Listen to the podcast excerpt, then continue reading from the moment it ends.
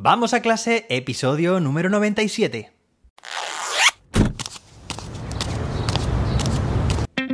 Soy José David, maestro, formador de docentes y creador de contenidos. En este podcast te cuento reflexiones, aprendizajes y recomendaciones mientras voy a clase para que tú también puedas mejorar la tuya. Hoy es martes, día 31 de mayo de 2022. Hoy terminamos el mes de mayo y hoy es el Día Mundial sin tabaco. Yo no fumo, no me gusta y desde aquí animo a quienes fumen y quieran dejárselo que empiecen por hoy. Venga, hoy es tu día día sin tabaco. Inténtalo. Seguro que lo consigues. Hoy tenemos un episodio muy interesante porque vamos a responder preguntas de oyentes. Te recuerdo que este viernes celebraremos los 100 episodios, así que muy atento, muy atenta, que el viernes te daré más información sobre la celebración. Oye, ¿cómo rima? Qué bien. Venga, vamos con la primera. Dice Ángel Lloveras a través del consultorio educativo. Él es de Barcelona. Dice, estoy creando un Google Sites para mis clases. La estoy organizando por trimestres, trimestre 1, trimestre 2 y trimestre 3. Pregunta, ¿es posible de alguna manera no hacer visibles las páginas de los trimestres futuros y que solo puedan ver el trimestre que estén trabajando? Muchas gracias por todo. Ángel, muchas gracias a ti por tu pregunta y la respuesta es que sí, sí que puedes hacerlo. Es muy sencillo. Mira, cuando crees, cuando tengas creadas las tres páginas, la del primer trimestre, la del segundo y la del tercero, te vienes en el panel de la derecha al menú de páginas. Y cuando colocas, te colocas, colocas el cursor encima de una de las páginas, verás que hay un botón de tres puntos. Le das ahí, que son las opciones, y podrás, ahí tendrás la opción de ocultar de la navegación. Ocultar de la navegación quiere decir que esta página está forma parte de tu sitio web, pero tu alumnado no va a poder verla en el menú de navegación y tampoco la va, va a poder acceder de ninguna otra forma. Solamente hay una forma en la que sí, que sería a través de la URL. Es decir, que si tú, por ejemplo, pones de nombre de la página trimestre 1 a la primera, trimestre 2 a la segunda y trimestre 3 a la tercera, tu alumnado, aunque esa página no apareciera en ningún menú, ellos podrían modificar la URL y probar, oye, si el primer trimestre se llama trimestre 1, voy a probar poniendo trimestre 2 y ahí la verían. Entonces te recomiendo de nuevo que hagas clic en el botón de los tres puntos de dicha página y le des a propiedades. Ahora tendrás una ventana modal que se abre que pone por una parte nombre, el nombre de la página, ¿vale? Por ejemplo sería trimestre 2 y trimestre 3 y debajo ruta personalizada. Aquí es cuando yo te recomiendo que en este campo, ruta personalizada, le pongas un nombre que no sea común u obvio. Es decir, podrías ponerle números, letras al azar, aleatorias, o por ejemplo trimestre 2 borrador o trimestre 2 en pañales, como tú quieras, pero que sea una URL que no sea la más obvia. Es decir, que para poder acceder a ella tendrían que poner precisamente, el alumnado tendría que poner eso, trimestre 2, guion, por ejemplo, borrador. Eso es difícil que se le ocurra.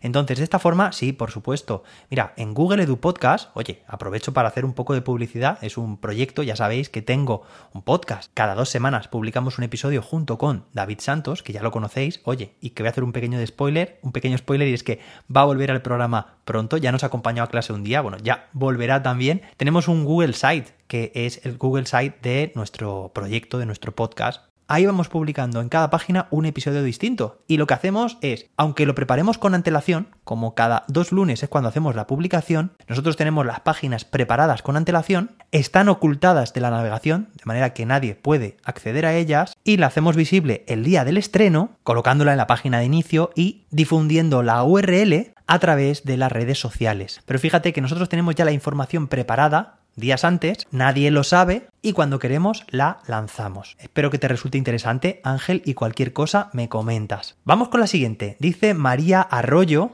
de Madrid, creo que ya hemos contestado alguna pregunta de ella en este programa, claro que sí, seguro que la recordáis. En el consultorio educativo dice, buenos días José David, es genial cómo realizáis en el patio la dinámica de las fracciones. Ah, se refiere al episodio de la semana pasada, la que el que os conté sobre las clases de matemáticas en el patio. Dice, al hilo de esto me gustaría compartir contigo, con vosotros, lo que hemos hecho hace unos días en cuarto y tercero de primaria para que aprendiesen las preposiciones, así como interiorizar el concepto de estas palabras invariables que sirven para unir. A cada alumno y alumna le asignamos una preposición y a la profe, en este caso, otra. De tal manera que en las sesiones de lengua castellana y literatura, todas las demás áreas se imparten en inglés íntegramente, nos hemos llamado por la que se nos asignó o sea, por la preposición que se le asignó a cada profe y alumno. Dice, es muy divertido y se las han aprendido súper rápido. Además de saber que estamos todo el grupo unidos a pesar de ser únicos, diferentes categorías gramaticales. Yo he sido hacia, es decir, la preposición hacia, y así me llaman cuando me ven por el cole, pues no imparto clases en este nivel, pero sí paso cada semana por el aula. Toma ya. Puede que a alguien le ayude esta idea. Por supuesto que sí, María, no lo dudes. A mí, ya te digo yo que sí. Una vez más, José David, gracias por todo y feliz día. María, de nuevo, muchísimas gracias a ti, me encantan tus aportaciones y gracias por darnos ideas que seguro que nos enriquecen nuestras clases. Venga, y finalmente, que nos da tiempo a una más, dice María Fernanda Perona, también a través del consultorio educativo, ella es de Sevilla, dice, hola José David, muchas gracias por tus contenidos, escucho el podcast Vamos a clase cada día cuando voy al cole y siempre saco alguna idea interesante. Me gustó mucho el episodio en el que hablaba sobre las rúbricas. Doy clase en P4, es decir, infantil de 4 años, y es cierto que las rúbricas me sirven para guiar a mis alumnos y valorar su aprendizaje más objetivamente. Sin embargo, hay veces en las que quiero evaluar aspectos muy sencillos.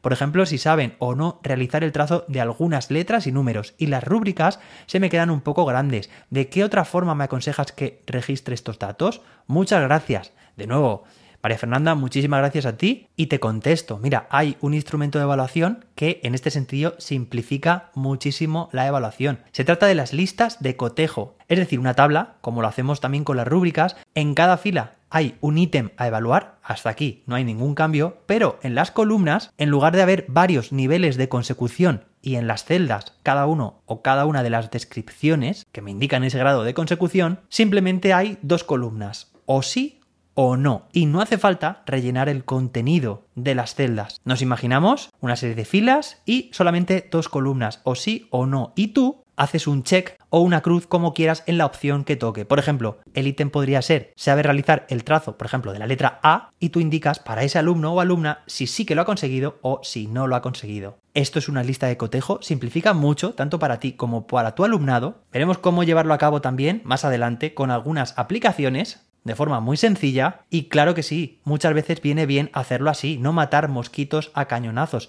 Si lo que queremos evaluar es mucho más sencillo, podemos utilizar este tipo de instrumentos que simplifican mucho. Y hasta aquí el episodio de hoy. Espero que os haya gustado, que hayáis cogido ideas. Tú también puedes enviar tu pregunta en jose-david.com barra pregunta y nos escuchamos mañana miércoles con más y mejor atención que mañana vamos a clase acompañados de alguien, no os lo perdáis. Hasta entonces, que la innovación te acompañe.